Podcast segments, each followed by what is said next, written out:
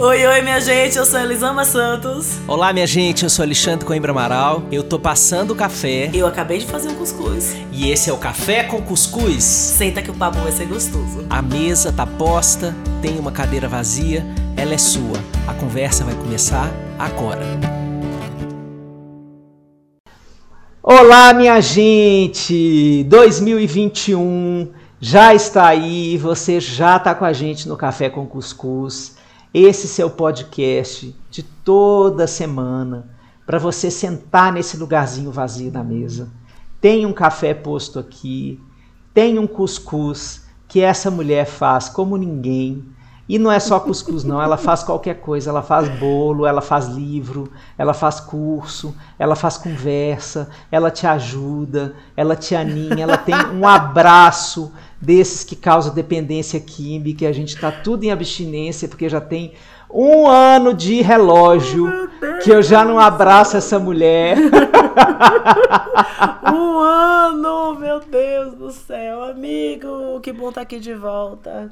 Que, que coisa boa, que coisa boa. Que bom estar tá com você aqui mais uma semana, meu bem, para a gente poder conversar. Senta aí, galera, porque o tema de hoje é um dos temas que mais é, fazem a nossa cabeça, o nosso coração, e não é porque a gente trabalha com isso, é porque isso é parte é, dessa nossa aventura de viver, que é falar sobre relacionamento afetivo.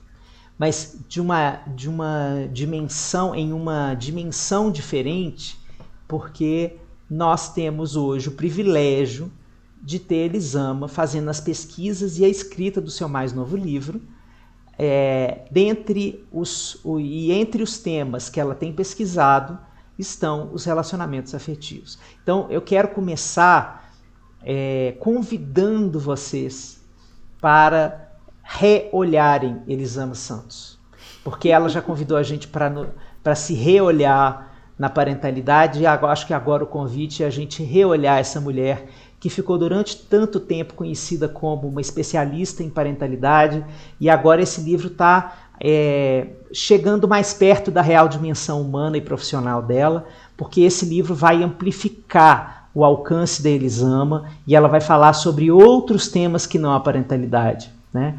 Então, bem-vinda aí com, com toda a sua sabedoria, minha amiga. Coloca aí o que você quiser falar para a gente sobre as suas pesquisas e a sua escrita. Ai, meu Deus, nossa, a escrita desse novo livro, ela tá mexendo profundamente comigo. É, segundo a minha editora, está um livro muito. o meu livro mais maduro. Ela falou: Nossa, sua escrita tá tão madura, tão autoral, tão boa nesse livro. Eu tô bem feliz com o que tá acontecendo, assim, com medo do, de como vai ser aceito, né? Normal. E eu tenho estudado muito sobre relações. Muito.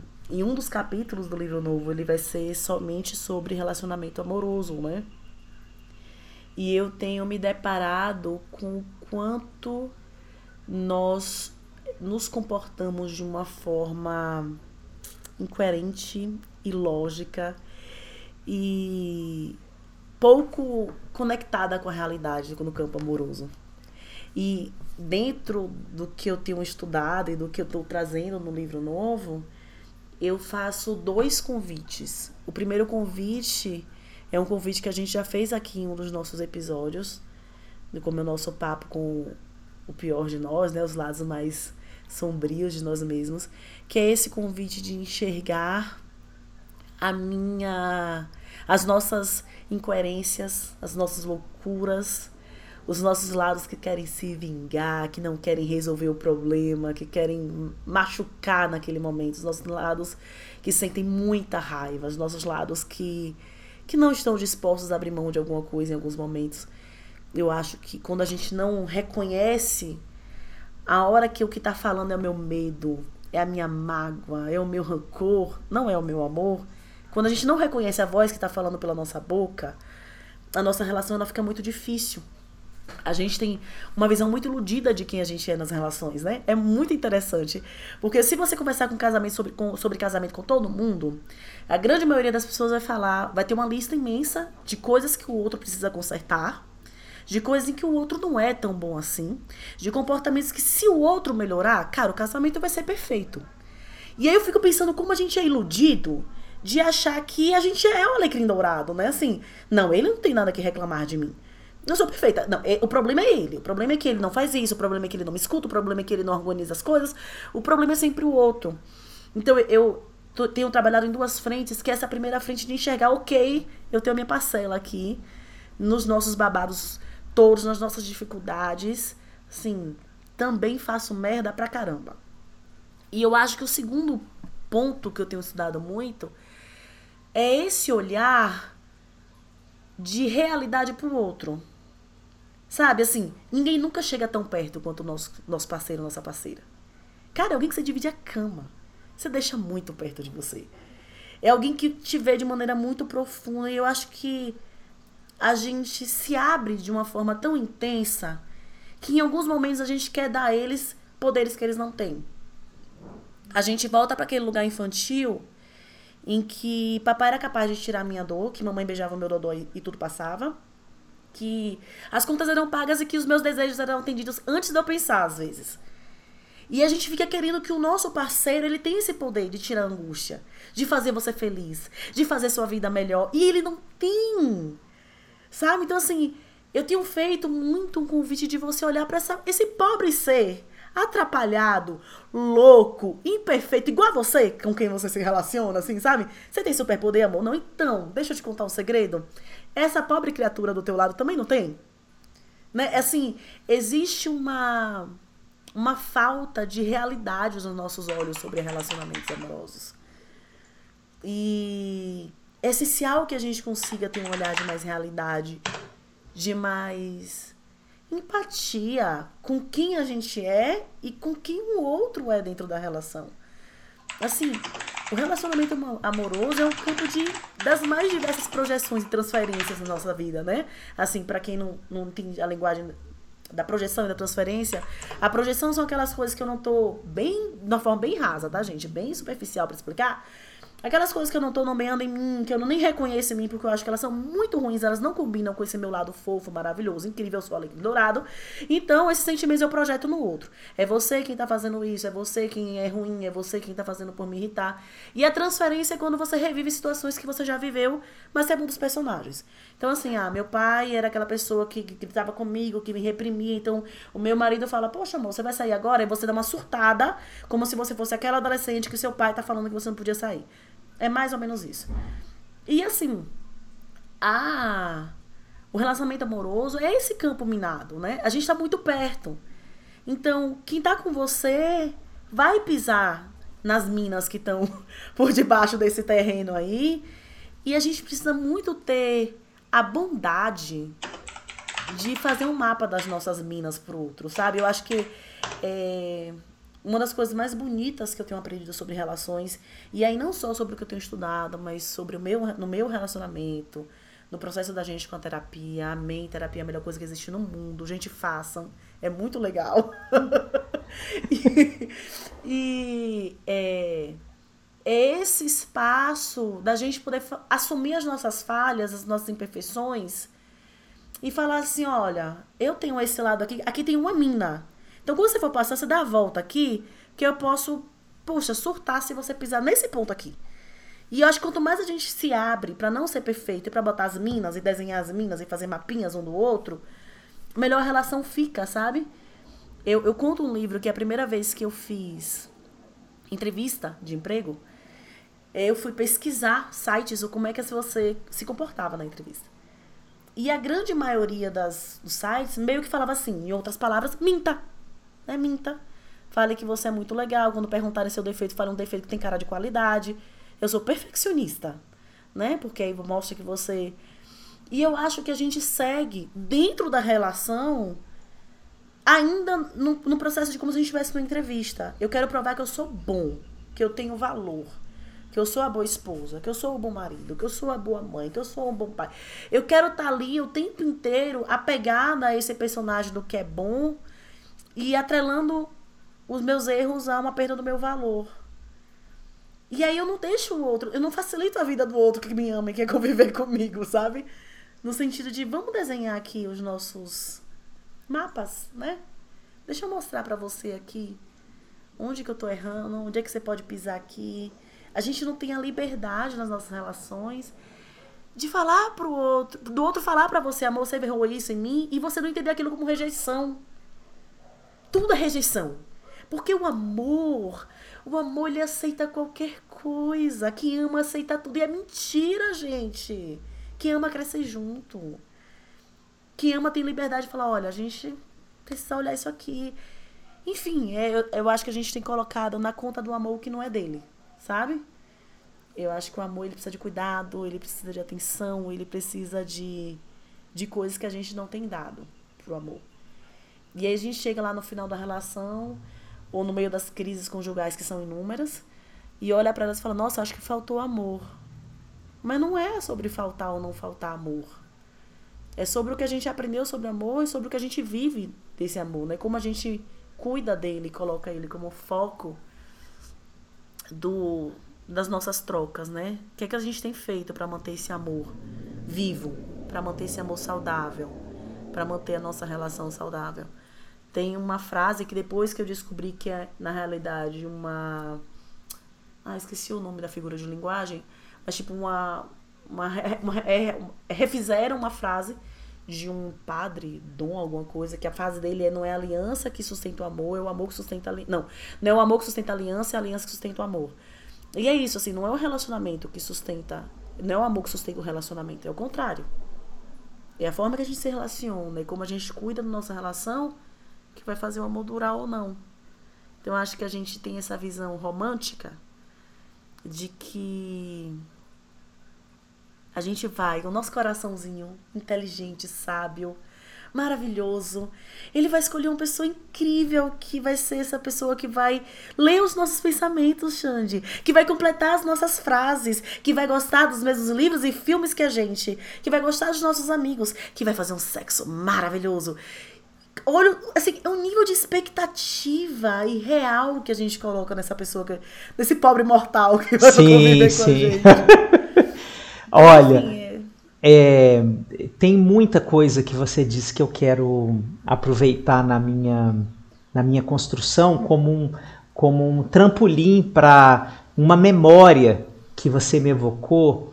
É, eu, eu sou terapeuta de casais há muitos anos, mas é, quando eu comecei a dar aula sobre o processo de fazer terapia de casal, eu, eu me realizei duplamente, porque eu, eu sempre tive dúvida, Elisama, se eu gostava mais de ser professor ou de ser psicólogo.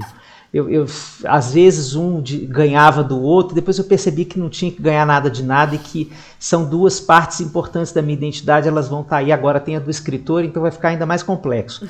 Mas é, uma das coisas que eu consegui compreender, né, olhando para esse ofício, assim, com o distanciamento que a gente precisa é, se propor a olhar para dar conta de, de construir conhecimento em sala de aula, né, quando eu comecei a olhar para o terapeuta como um terceiro, para onde se jogam as expectativas de uma relação frustrada, né, é, no campo da terapia de casal acontece isso que você estava falando. É, essa expectativa toda que a gente projeta no parceiro, é, na hora em que a gente, por exemplo, começa a se dar conta que eu não sou alecrim dourado, que eu também tenho as minhas questões que co, que co-constroem o conflito junto com aquela pessoa, né? É, aí o, a projeção vai para o terapeuta, né? É, a projeção para o parceiro é assim: se você melhorar, a nossa relação se salva. E a projeção para o terapeuta é: se você nos melhorar, se você nos disser como, a gente se salva. Me deu beabá? e, é, e aí a gente fica nesse passa, é, passanel, era assim que chamava aquela brincadeira? É. Passanel. É. a gente fica nesse passanel, né? É, portanto, o que, que a gente está passando para frente quando a gente projeta? Né?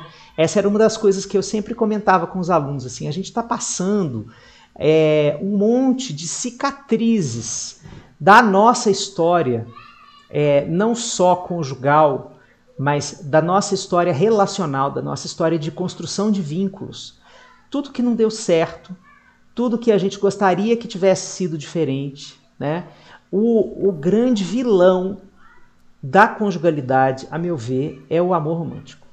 O amor romântico, é assim o Darth Vader da história, entendeu? e a gente precisa entender que o amor romântico nos atrapalha muito mais do que colabora.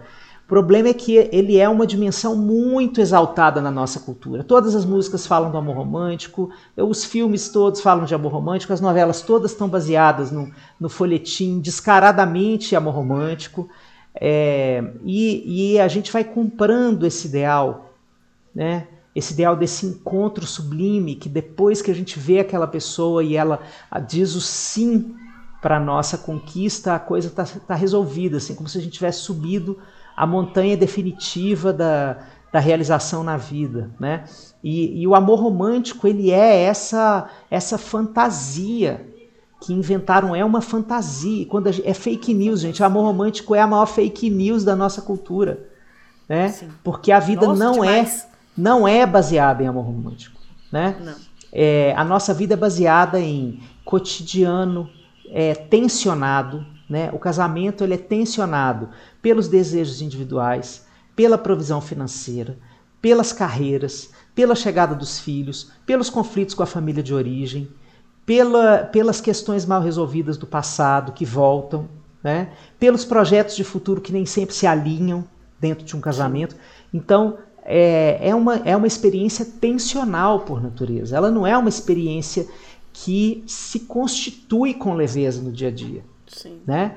Então eu, eu sinto que fica pior porque as pessoas não esperam que seja tensional. É igual a maternidade idealizada, né? Que Sim. quando a mulher cai, a, a mulher que acreditou na maternidade do, da propaganda esfumaçada do Dia das Mães, chega lá com aquele menino é, golfando, o peito rachado de mastite, e a mãe oferecendo a, a canjinha de galinha e o funchicória no bico, e ela querendo amamentar exclusivo.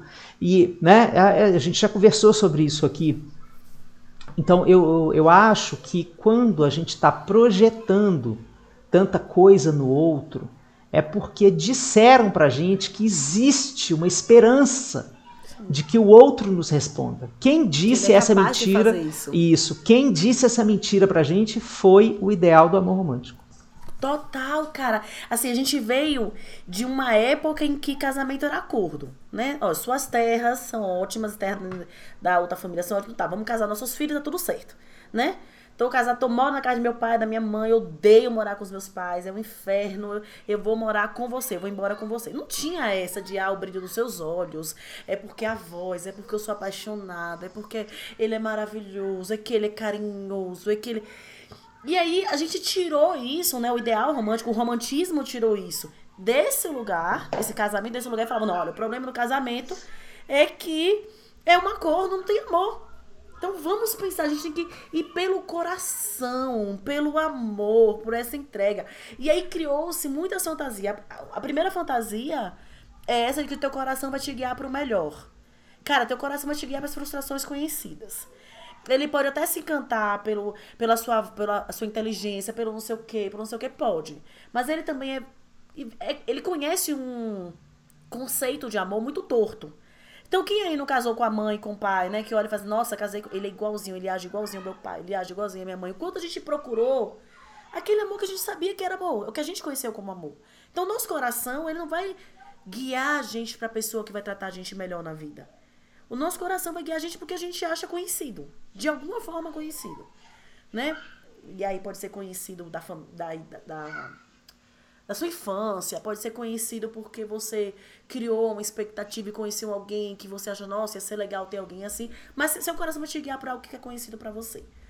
Então essa é a primeira coisa. A segunda coisa é essa ilusão desse ser que ele é capaz de se encaixar perfeitamente em você, que ele é o seu número, que vocês não vão ter desavenças. Sabe que essa pessoa é uma pessoa que te entende. E aí é foda, porque o, romantismo fala isso como se fosse a melhor coisa do mundo. Te entende sem você falar. Te entende com um olhar. Isso é mentira. Fale, meu amor, que ninguém vai adivinhar seu pensamento. A gente fica chateado porque o outro não consegue ler o que a gente pensa. Como Sim. que ele não sabe que eu tô chateada com o que aconteceu? Sim. Como que ele não sabe que eu não gostei que ele falou tal coisa com a minha mãe? Como ele não. Como ele não sabe que você não abriu a boca, meu bem? Mas a gente guarda esse ideal, esse ideal do amor romântico que diz que a pessoa vai ler o, seu pensamento. Ela vai te conhecer a um ponto que você não precisa falar. A gente vive se chateando pelo que a gente não falou, pelo que a gente não conversa, pelo que a gente não põe para fora, porque ele já deveria saber, porque ela já deveria saber. Ela convive comigo há tanto tempo. Há quanto tempo que ela não sabe que eu não gosto disso? Então, a gente fica nesse ideal dessa pessoa que vai te fazer feliz, que vai pensar em você acima de tudo, que vai combinar com você em tudo. E aí essa para mim é uma das grandes violências do amor, amor romântico, que é aquela ideia de, nossa, meu marido, né, trazendo pro meu casamento. Isaac ama música, Isaac gosta de umas músicas que elas eu não chamaria nem de música no caso, né? É que são os rock que, pelo amor de Deus, eu não consigo ouvir dois segundos, parece que a pessoa tá gritando comigo. Minha única vontade é falar, para de gritar! Não grita comigo! Não consigo ouvir aquilo. Eu falo com ele como se a pessoa tá gritando. Como se ele tá gritando comigo. Eu odeio grito, não grita comigo. É a música que para a qual você pergunta por que gritamos? Por que gritamos? então o que, que eu faço? Amor, vai ter um show quando a gente podia ir em show? Né? Ele, ele gosta de feira de disco. Vai, meu amor, vai pra sua feira de disco. Deus te abençoe lá na tua feira de disco. Vá feliz, vá sorridente. Como dizia minha avó, vá na sombra, né? E, e, mas não, o amor romântico diz que se você ama, você acompanha essa pessoa. Se você ama, você faz tudo junto. E aí um casamento que ele já é difícil. Ele já é difícil pela convivência, já é difícil tudo, tudo que você falou. Ele já vive tensionado a gente vai acrescentando mais esforço. Porque você tem que atender o padrão do amor romântico. Sim. Você tem que fazer de acordo com a cartilha do amor romântico. Então eu sou esposa dele. Eu tenho que ir fazer a companhia porque a gente se ama. E não, cara, não. Ele pode ir sozinho. Porque nós não somos uma pessoa. Essa coisa que a gente casa e vira um só, ela é uma mentira. A gente casa e constrói uma, uma figura que é a interseção de nós dois. Mas nenhum de nós dois é pode ser engolido por essa figura. Né? O nós não pode ser algo que engole o eu e o você. E eu acho que o amor romântico ele traz, nossa, tô falando muito isso nesse capítulo desse livro, ele traz essa perspectiva de alguém que não existe e que vai ter uma relação que não existe com você. Qual que é o resultado disso? Frustração. É a gente achar que, a nossa, o meu casamento ele não é legal, ele não é bacana. E sabe o que é pior, Xande? É que meu casamento não é legal, não é bacana. E o problema não está na minha expectativa, o problema está nessa pessoa. A pessoa certa está na próxima esquina, assim que esse inútil sair do meu caminho. Né? Assim que essa pessoa que está atrapalhando a minha vida sair do meu caminho, eu vou encontrar a pessoa certa, meu amor. Aquela pessoa que vai ler meus pensamentos, que vai. Sabe assim? E Sim. a gente segue acreditando que o problema não está na expectativa Sim. do amor romântico. O problema está em quem está com você. Sim. É muito louco isso. Pois é, tão, é tão bonito te escutar porque você faz uma convocação, né? É, para a gente prestar atenção em como a gente constrói é, o nosso jeito de, é, de instituir uma relação, porque uma relação ela não é ela não é uma coisa que cai na sua cabeça como um tijolo. Uma relação ela é um molde. Eu, eu, a, a, gente sempre compara na, na, terapia de casal a relação é, do casal é como se fosse aquela cena do Ghost Todo mundo aí mais velho vai lembrar, né? Da, do, do molde do barro, né? As quatro mãos estão. É, pelo menos os, os mais velhos aí já viram. A garotada pode nem saber que tava fazendo Kuma. Que é isso? É. Eu teve, me lembrei agora de um. Eu estava começando a dar aula em Salvador, Elisama, isso foi em 2003, 2004. É, eu cantei uma música do Ahá e eu não sei uhum. por que que eu cantei Ahá, acho que foi Take On Me, qualquer coisa assim. Ficou todo me mundo me olhando com uma cara de esse professor é velho, né? esse dinossauro. Esse dinossauro. Mas enfim, então esse barro que a gente amalgama junto, é, ele não é o mesmo jarro. Assim, pensa, cada casal vai construir um jarro diferente. E a cada relacionamento ou a cada fase do relacionamento, se ele for um, um relacionamento longevo, essa interseção entre essas quatro mãos vai, vai construir um novo jarro. Uhum. Certo? E cada reentrância, cada ranhura ali do jarro é marcada pelo momento em que as pessoas estão fazendo aquela intercessão. Que imagem bonita. Né? Porque, porque a gente não é o mesmo. Essa história, se ele mudar, eu fico bem, isso também tem um erro é, de paradigma, de pensar que tanto ele quanto eu somos estáveis. E o grande conflito é, desse, desse do real com o amor romântico é que a gente pode desejar uma coisa, mas tem um delay na vida que é assim: ah, eu desejo, vou lá, realizo, na hora que eu vou usufruir da realização do que eu fiz, ele já não tem mais o mesmo gosto do de quando eu desejava, porque eu já sou outra pessoa. Então tem esse delay aí. E a gente vai se transformando, vai virando outras pessoas, e o parceiro amoroso, ele fica o tempo inteiro nessa ginástica para se adaptar ao que ele vai percebendo sobre as nossas transformações. E nós temos que fazer isso com ele. Então é uma dança interminável que cansa até cavalo. Por isso que, por isso sustentar uma relação não tem a ver só com amor, gente. Sustentar uma relação tem a ver, inclusive, com essa disponibilidade física e emocional de o tempo inteiro fazer um, um F, é F5 que atualiza o F5. negócio, é fazer um F5 assim, ó, deixa eu ver quem é você, vou te mostrar quem sou eu e vamos ver quem somos nós neste momento, né? É, e eu sinto, por exemplo, eu tenho uma relação muito longeva, né, muito é, antiga a gente costuma falar que a gente nem se lembra assim com muita detenção, assim, tá, tá até é, esfumaçada a memória já de, de, como a gente era antes. É, mas a, é, nessa quarentena a gente precisou se rever assim como casal pelo menos umas três vezes de forma muito aguda, né? Porque ela estava mostrando necessidades de atualização dos nossos acordos, das nossas expectativas, da nossa convivência, que nunca tinham sido postas e que ninguém viveu até chegar aqui nessa quarentena. Né? Mesmo os casais mais longevos, mais adaptados, mais harmônicos, é, eles foram colocados nessa, nesse caldo convulsional é, da existência chamada quarentena do coronavírus. Então a gente precisou parar, olhar para isso, nós choramos junto, a gente se desesperou em alguns momentos também. Né? Então a gente viveu toda essa efervescência e isso, isso representa muitas vezes o caminho inexorável para você viver uma boa relação. Em muitos momentos, para você chegar lá do outro lado da ponte, podendo falar assim, ufa, cruzamos essa peia Ufa, meu Deus do céu, a gente nem sei como. Né? Às vezes a gente precisa de um tempo até para colocar palavras sobre o que, que a gente precisou fazer, ou quais os recursos a gente usou para conseguir trilhar tudo isso. Mas, é, portanto, isso não tem nada a ver com o amor romântico, percebe? O amor romântico é aquele que parece que você encontrou a sua realização e que vocês não vão mudar, porque o encaixe nunca vai mudar. O encaixe é tão perfeito que congela essas duas identidades naquele estado temporal aquele, aquele casal que se conheceu naquela época vai conseguir se manter dessa maneira anos e anos. Então, é, é, eu acho que o tema das expectativas é um acerto absoluto, né, de você colocar no seu capítulo aí, porque é, essa projeção que a gente faz, ela é uma armadilha sempre, e é a armadilha do humano, né, não tem jeito da gente não fazer expectativa. O fato da gente ter esse cérebro que pode se projetar no futuro com pensamento abstrato, né? Quando a gente tem criança da idade do Miguel e da Helena, a gente até reaprende a não ficar fazendo tanta expectativa, Sim. porque eles estão presentificados ali. Não, eu quero é agora aqui, ó.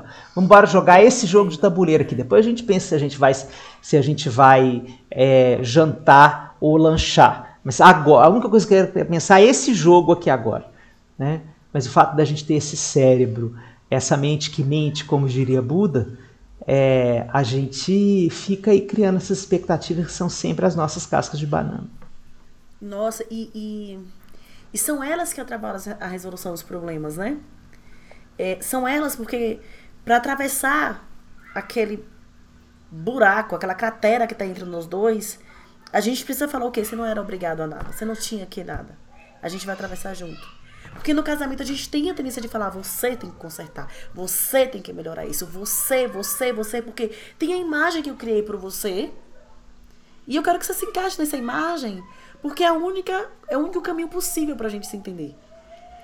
E tem uma beleza muito grande em nos olharmos como seres imperfeitos. Em olhar para nós dois como assim, cara, a gente é meio louco mesmo. Todos nós somos loucos, né?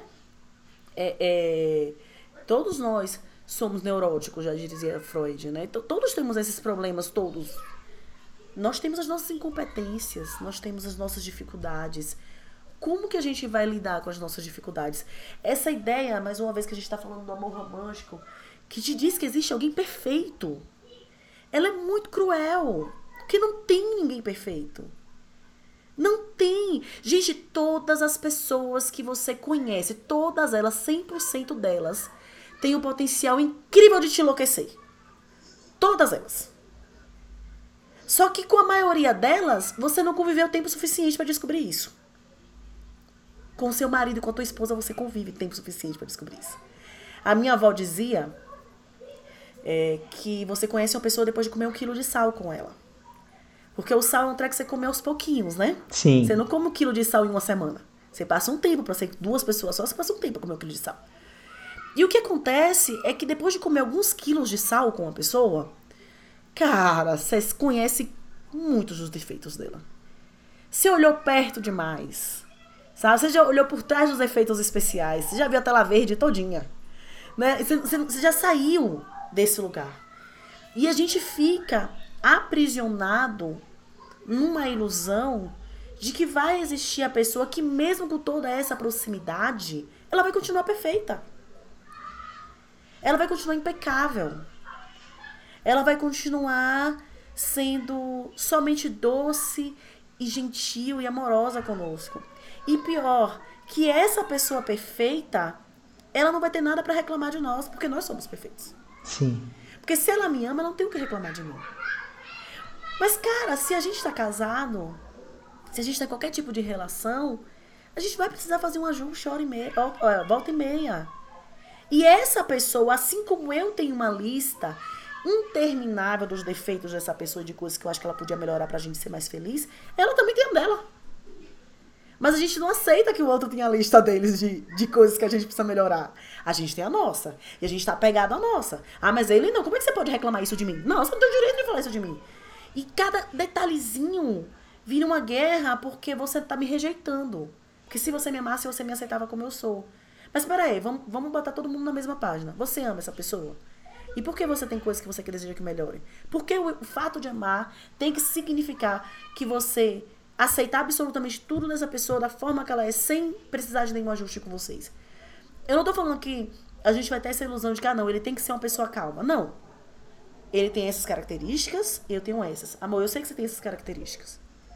Eu sei que você tem essa tendência. Acontece que ela tá machucando em mim nesse ponto. Como que a gente pode lidar agora? Não é você tem que se mudar, você tem que ser mais amoroso, você não é gentil. Não, assim, ok. Olha só. Eu tenho as minhas imperfeições e você tem as suas.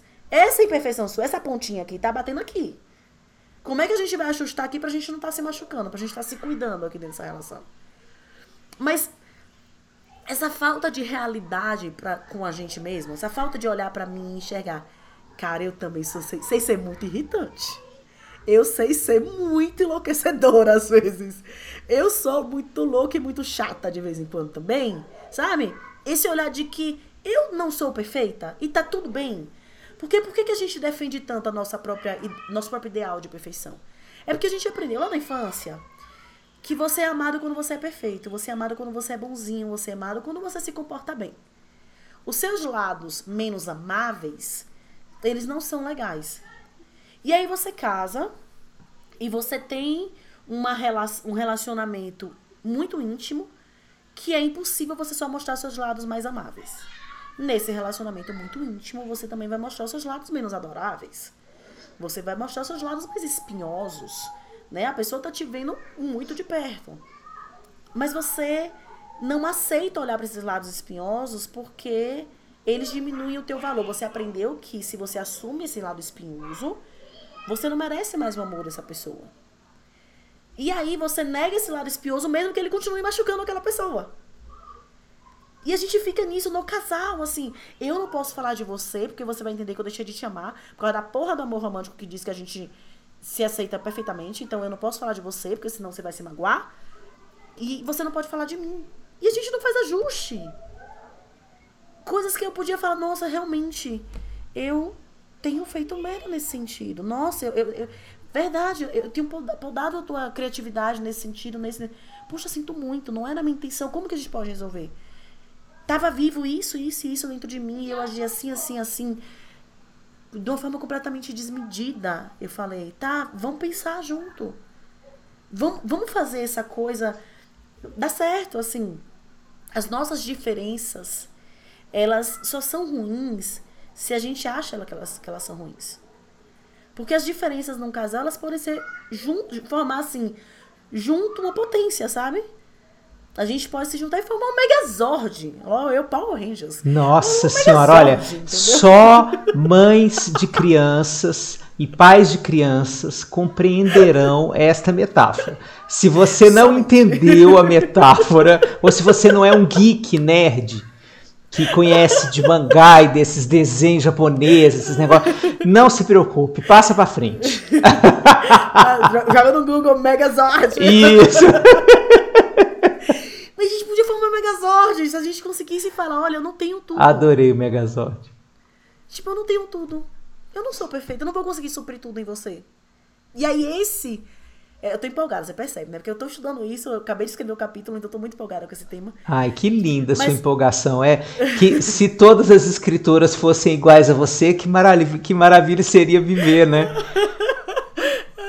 e aí a gente tem também, Xande, essa essa dentro dessa perspectiva do meu valor, essa ilusão, ilusão de que eu vou conseguir suprir tudo da pessoa amada. Não me falta nada para te fazer feliz.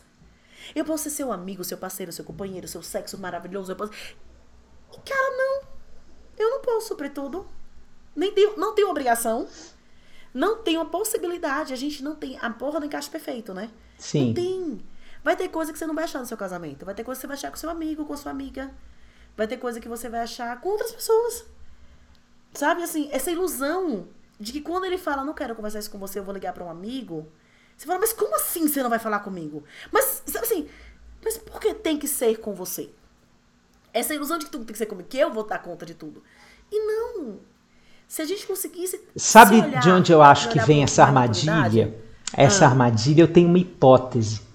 Eu acho que é, a gente.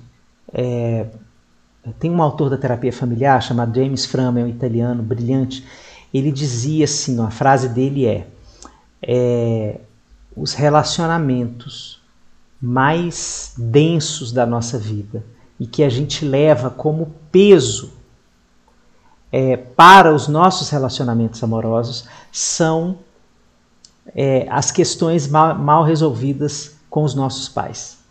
Então a gente leva isso como uma espécie de conta em vermelho, que a gente entrega na mão do cônjuge para ele zerar a conta, para colocar no azul. Então você. Nossa, incrível. Você. você tá nas, nas, imagens, hein? É, Nossa. você. é que eu tô. Você tá estudando pro livro e eu tô estudando pro curso de terapia de casal, que eu vou começar agora em fevereiro. Então eu tô aqui também cheio de. recolhendo aí esses anos todos de experiência com esse troço. Então o Framo falava isso, né? Que é, que é uma conta. Se a gente não resolve essa conta com os pais que estão dentro do coração da gente, a gente passa isso para frente e pede para o parceiro amoroso equilibrar essa conta, né? É, mas eu tenho uma tenho uma, uma coisa que eu faço quando eu recebo casais. É, tem vários jeitos de começar uma entrevista com um casal, né? É, uma das que eu mais gosto é, é quando a gente faz o que a gente chama de biografia cruzada. Porque a, a forma tradicional é me apresentem é, cada um de vocês. Eu geralmente peço também um pouco da história de família de origem, alguma coisa que as pessoas queiram me contar. Às vezes é uma família imigrante, é uma família é, que tem um negócio, é uma família onde é, ele é o filho único, é, ou tem muitos irmãos. Assim, tem, tem sempre alguma característica na família é, que a pessoa traz assim, já para eu já te conhecer a coisa mais importante da sua cultura familiar que você gostaria que eu conhecesse assim de partido. Antes de conhecer o casal. Né? É, mas eu também gosto de fazer biografia cruzada, que é um apresentar o outro. Né? Eu quero conhecer o outro através de você e você através do outro. E depois que um apresenta o outro, eu pergunto para a pessoa que foi apresentada como ela se sentiu ao ser narrada desta forma. E o que que a narração diz do estado do relacionamento. Né? O jeito que essa pessoa te apresentou, que relação você faz com os problemas que vocês estão vendo. Porque aí a gente já entra na dinâmica da relação, entendeu? Uhum. Aí a pessoa fala: Ah, eu achei que ele, ele faltou falar muita coisa. Faltou falar muita coisa. Eu acho que ele está muito magoado, é, não sei o que, já, mas a gente já fez, já foi muito maior. E aí, é, é, às vezes, só por essa pergunta, a gente já entra no relacionamento, que é esse terceiro elemento, que não é nenhum nem outro. Né? A outra forma de começar a conversa é não falar dos dois e fazer a seguinte pergunta: me apresentem o relacionamento conjugal de vocês. Se vocês pudessem falar do relacionamento como se fosse uma pessoa, me apresenta essa pessoa. O re meu relacionamento é. Complete a frase. Né? E é impressionante como as pessoas têm dificuldade de responder essa pergunta. Porque o discurso, como você está falando aí desde o início do, do episódio, ele é centrado no outro, não no encontro. Né? Então é incrível como a gente se habitua e, o, e quando a gente triangula para falar do, do, relacionamento, vai falar com a melhor amiga ou com a mãe, ou com, né? a gente fala do outro, não da relação. Do outro. Né? E aí, é, e o, o, amigo, a mãe, fala assim: ah, é, fila que anda, pelo amor de Deus, não é possível isso, né? Toma as suas dores e tal. Mas esse olhar para o encontro ele é um olhar que às vezes a gente não exercita. Então, se você puder, enquanto você está escutando isso aqui, né, fazer essa reflexão como você, é, se você tivesse agora diante de um terapeuta de casais numa primeira sessão, como você é, qualificaria o seu relacionamento, né? É, pensa no seu relacionamento como uma entidade, uma terceira pessoa, né? Como é esse relacionamento? Teve uma, um casal que eu fiz essa pergunta para eles e eles falaram assim: é, o nosso relacionamento ele desejava ser brisa, mas é um terremoto. Uau! E a gente usou essa metáfora o tempo inteiro, né? em que terremoto significava o jeito que eles discutiam, a forma como eles não se escutavam, né? É, o volume do grito, e a brisa tinha a ver com uma parte deles que tinha condição de ser e conseguia ser em outras esferas da vida delicado, atencioso, amoroso, empático, sabe? Então a gente usou essa metáfora muitas vezes é, ao longo dessa história que a gente trilhou juntos, né? Então é, é, é interessante você ir pensando nesse relacionamento como uma entidade não é maior nem menor, nem melhor, nem pior do que a soma dos dois, ela é apenas diferente. Né? Ela é diferente e ela tem uma existência própria. Né? E o relacionamento passa por várias fases. Por exemplo, você pode caracterizar o seu relacionamento antes e depois de ter filhos, antes e depois de ter o segundo filho, antes e depois de perder o pai ou a mãe, um, um dos, né, dos sogros é, antes e depois de uma mudança de endereço.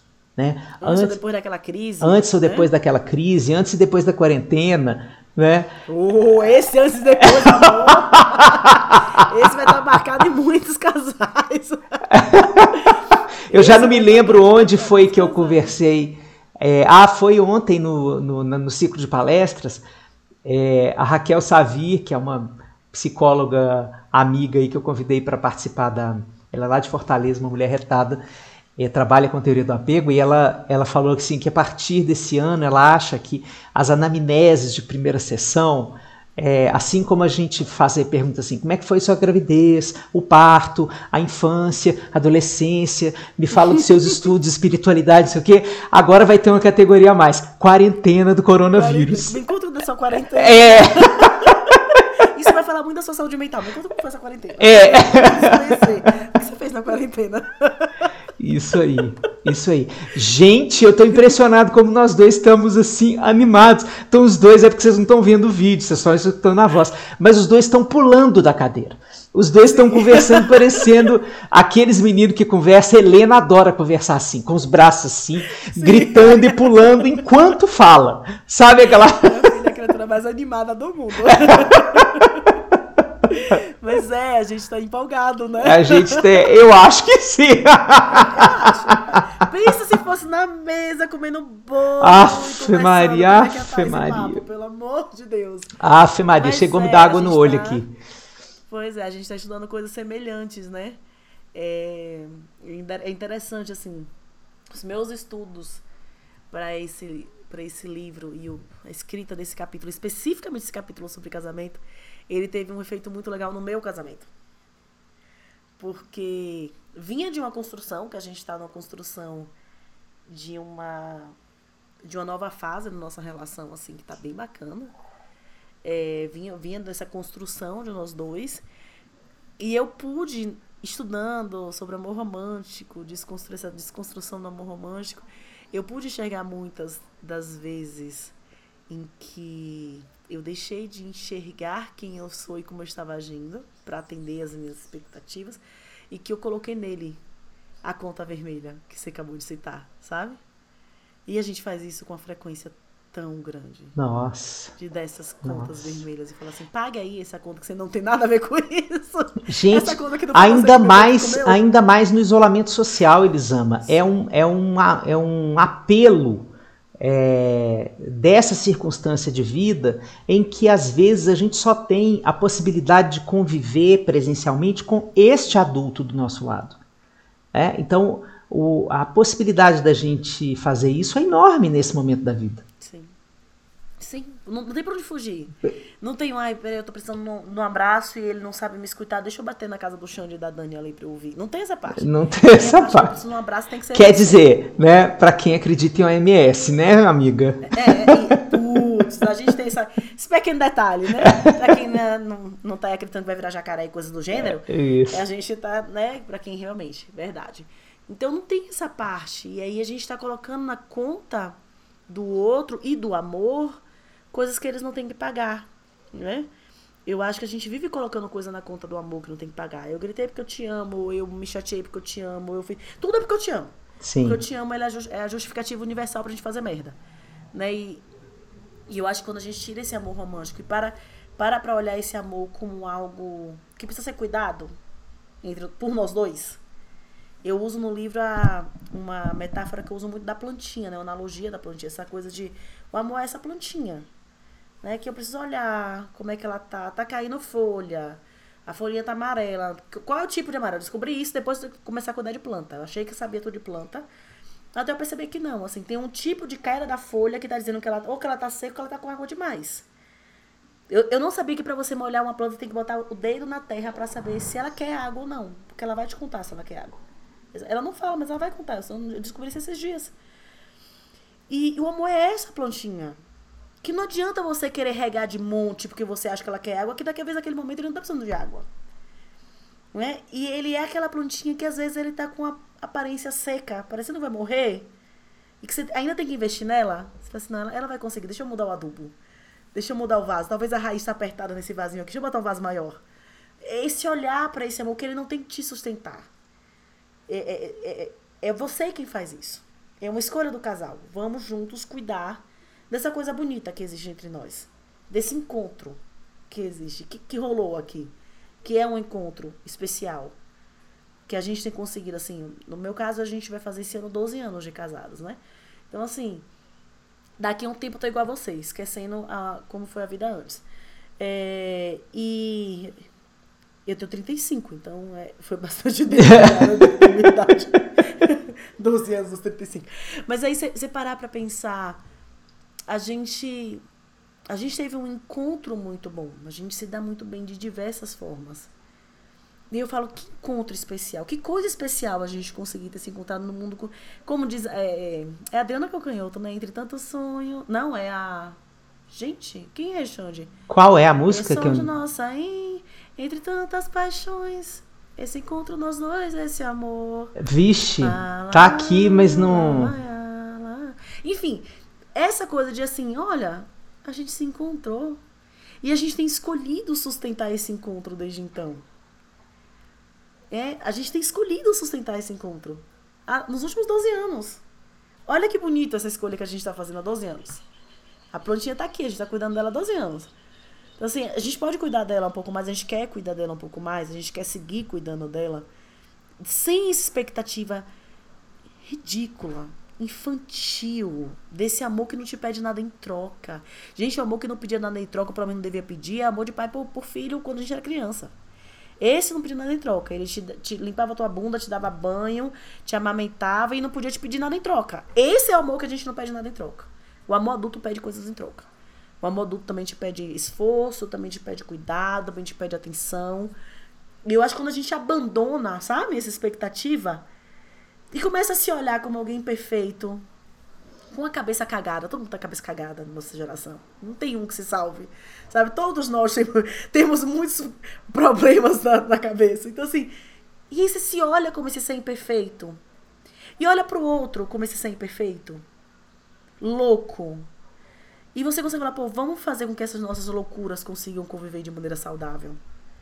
Vamos se ajudar pelo caminho? Sim, sem perfeição. A gente vai fazer o um esforço pra gente conseguir se manter junto. Cara, a relação ela vai para um outro lugar.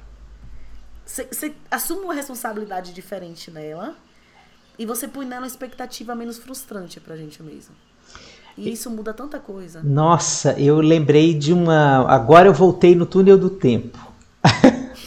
o, o, folder da minha formatura de faculdade, folder não, como é que chama o convite, né? Sim. O convite da formatura de faculdade, ele, ele era uma, um projeto assim que eu adoro, foi um projeto lindíssimo, em que a gente contratou uma modelo é, para ela ela imagine na tradicional família mineira isso, né? Minas Gerais é aquele estado conservador que vocês uhum. sabem como é.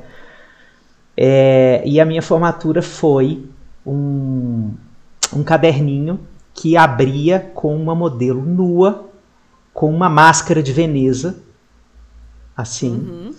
é, escrito: a verdadeira nudez não é no corpo, mas a transparência da alma. Uau! A verdadeira nudez não está no corpo, mas na transparência da alma. É, esse, esse foi o. Alguns pais infartados. Sim, vários. vários, vários. Tem histórias engraçadíssimas de alunos que adoraram na hora e na hora de entregar o convite para a avó. todo mundo. tipo perguntando se tinha uma versão para menores. Assim. Vó, beijo o convite. Tocou fogo na, na fábrica, foi horrível. Mas enfim, é, a intimidade, a intimidade é uma coisa também que o amor romântico é, maquia, né, com a intimidade sexual. Né? A gente acha que a maior intimidade é você se desnudar é, diante de uma outra pessoa. Tolinhos.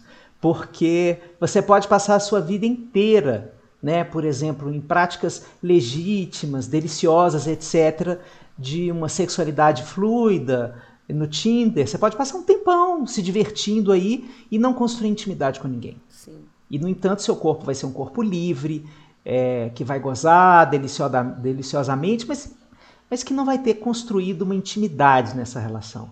A nudez da alma, de que Elisama falou tanto aqui nesse programa, né? Que é importante para se construir intimidade, isso transcende o ideal do amor romântico. Para você fazer Nossa, isso, para você fazer isso, você precisa abandonar esse mito de que ele vai te completar ou ela vai te completar, né? É, de que alguma coisa que ele ou ela mudarem é, vai ter um efeito de conexão perfeita com o que você é, né? É, e, que, e que, portanto, nesse encaixe é, está a, a manifestação da receita de um bom relacionamento, né? Quando a gente vive uma grande crise, minha gente, num relacionamento, a gente desce vários degraus. Tem um outro autor na terapia que, que diz, na terapia de casais, que ele diz que numa crise a gente desce até os porões da vergonha. E quando a gente abre os porões da vergonha, a gente ganha um nível de intimidade que a gente não tinha antes, então a gente agradece depois que a crise passa. Durante a crise, é, você fica fazendo, ah, eu sou muito grata à crise, você também não acredita. Eu acho muito gratiluz pro meu gosto. Não. Depois que você ultrapassa a crise, que você já pulou a fogueira e que você já está assim se recuperando do, do Já tá susto, tá né? Do medo de terminar, do medo de acabar tudo. Você, ainda tá assim, né? A alma tá voltando aos pouquinhos ao corpo, aí você começa a falar assim: nossa, foi até legal ter passado por isso, né? Porque a gente cresceu junto. Mas a intimidade, então, ela se conquista é, nesses momentos. Não é só na dor, a intimidade também tem a ver com prazer, né? Você viver momentos deliciosos de prazer com o outro também constrói intimidade. É, mas certamente a intimidade é uma característica é, que é conquistada e é conquistada com esse nível de exposição é, que tende a uma exposição é, da própria dor ou da dor do casal. Eu não acredito num casal que se diga íntimo que não tenha vivido uns bons lutos nessa história. Nossa, maravilhoso, amigo. Maravilhoso. É, eu acredito nessa intimidade que depois que a gente olha os lados menos amáveis do outro, a gente ainda segue achando que vale a pena a gente estar junto e construir algo juntos. Sabe assim?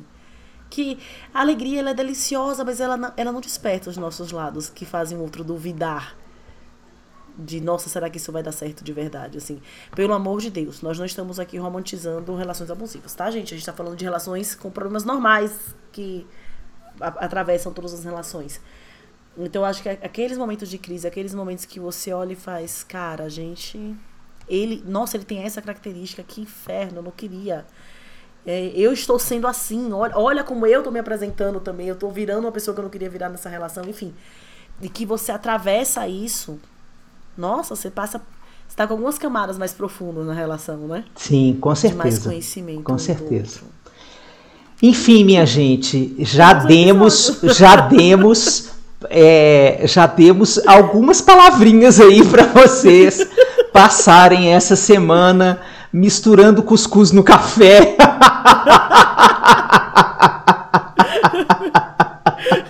Ai, que delícia, que delícia.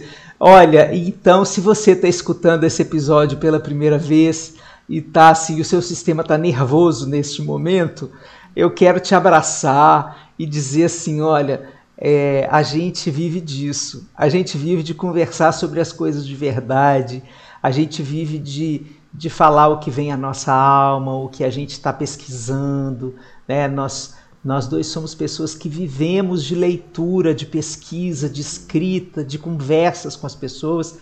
E o Café com Cuscuz é, é esse momento em que a gente vem toda semana é, arregalando o olho, falando assim: Olha, eu li esse negócio, olha, eu conversei isso, olha, aconteceu isso. Me deu um brinquedo novo. É, o meu brinquedo novo. Nós somos essas crianças, assim, que vão sempre é, se satisfazer com a possibilidade de poder falar do que está cantando a nossa alma. Então, obrigado, Elisama. Que, que delícia de conversa hoje. Muito obrigado. Nossa, maravilhoso, amigo. Obrigado. Você sempre chama minha criança para brincar, assim. Eu sempre saio feliz numa conversa com você. E, pelo amor de Deus, livro novo de Elisama. E eu também posso dar um pequeno spoiler do meu. Eu, dá, o segundo, dá. É, o meu segundo livro, ele vai se chamar A Esperança não Tem Medo da Morte. É um livro sobre o processo de luto, é, o que acontece na vida da gente quando a gente perde. Quando a gente perde um sonho, quando a gente perde uma relação, quando a gente perde é, uma, um estilo de vida, né? Gente que, por exemplo, tem é, quando a gente perde um emprego, quando a gente perde um relacionamento, quando a gente perde uma pessoa para a morte, o que acontece com a nossa vida quando a gente perde e como atravessar esse, esse túnel que parece tão escuro e interminável da adaptação à perda. O livro é sobre isso. É, daqui a um pouquinho Nossa, a gente vai poder falar um abraço dele. em forma de livro, né? Eu espero. Eu espero. Eu tô mais adorando. A Dani, livro, a Dani outro dia, nenhuma. a gente conversando de noite, aquela hora que você celebra, tá, a, a casa está em silêncio. Né? Todo mundo que tem criança sabe do que eu estou falando, assim, aquele sabe momento, a importância desse momento. Aquele momento assim que você quer falar assim baixinho para não acordar ninguém, para não tirar a magia daquele momento.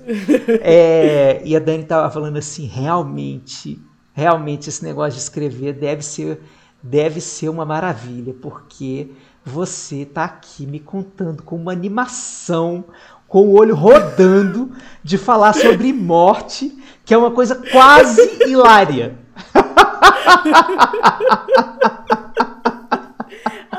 tô louca pra ler esse seu livro novo. Então é isso, minha gente. Muito obrigado pela companhia. O Café com Cuscuz encontra cada uma e um de vocês na semana que vem, em mais um episódio. Se você se sentir com vontade é, de ganhar mais é, intimidade com a gente, com as nossas conversas, tem um ano de episódio aí para você maratonar. É, disponível para você. Pode marcar a gente no Instagram, tanto eu quanto eles, quanto eles adoramos receber os, as histórias de vocês, que vocês vão contando de como os episódios vão tocando o coração e fazendo vocês é, pensar em coisas tão importantes. Às vezes os comentários de vocês geram é, elementos para a gente pensar nas nossas próprias nas próximas conversas, tá bom? Obrigado, querida. Até semana que vem. Beijo enorme e até sempre aqui com mais um, mais dois, mais mil, mais três mil episódios Uhul. do Café com Cuscuz. Até mais. Beijo, amigo. Tchau. Tchau.